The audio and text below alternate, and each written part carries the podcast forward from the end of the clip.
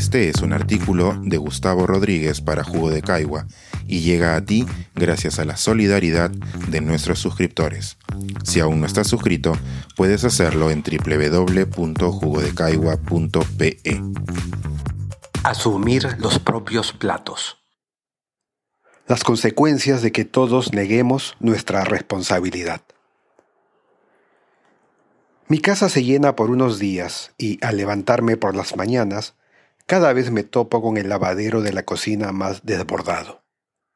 Cuando indago, nadie asume claramente la responsabilidad de esos trastos y esto me subleva, porque es así como empieza la degradación de las sociedades y sus espacios. Salgo de mi casa con las manos oliendo a lavaplatos y noto que en mi cuadra el crimen ecológico permanece.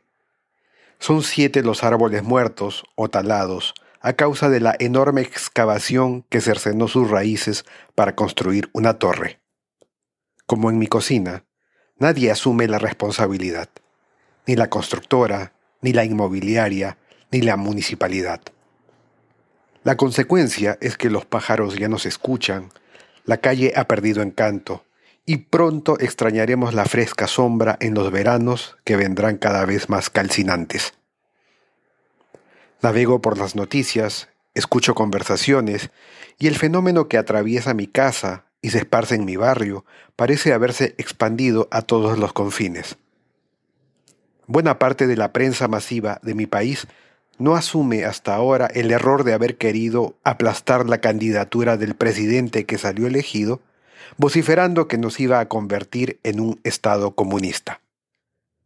La consecuencia de esta ausencia de un mea culpa es que un sector desconfiado de la ciudadanía ahora dude cuando esa misma prensa emplaza con toda razón al presidente.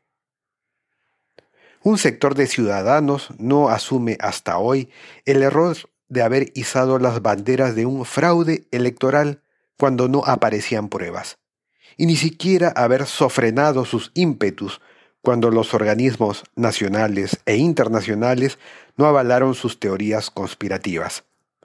La consecuencia es que a un enorme grupo de ciudadanos que también detestan al actual gobierno, no le provoca hacer frente común con ellos ni ser asociados con el delirio. La oposición del presidente no asume el enorme error de haberse alejado de la cortesía, la prudencia y la decencia desde el primer día. Que en la asunción de mando no dejaran que el encargado de la presidencia entregara la banda fue la clarinada del aluvión que vino luego. Rudos desplantes al presidente elegido, prontuariados en comisiones claves, congresistas votando con conflictos de interés, violadores protegidos, y hasta una insólita prohibición a que el mandatario acuda a una asunción de mando.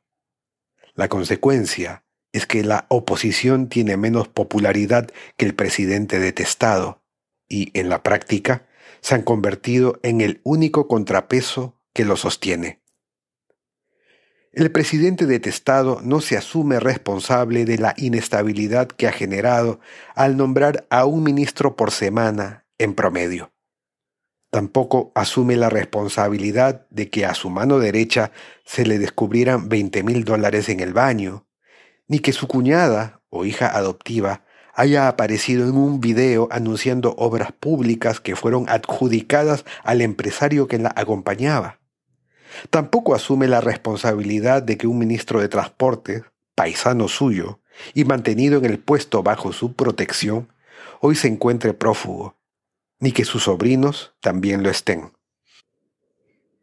No acepta, en resumen, su falta de liderazgo, ni que el entorno de confianza que él mismo ha propiciado haya trasladado al gobierno nacional esa tradición local de hacer negocio con el pariente que agarra un puesto en el Estado.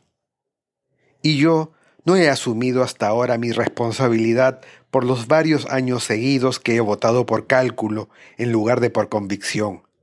Mi timidez para hablar de política cada vez que alguien se ha puesto extremista.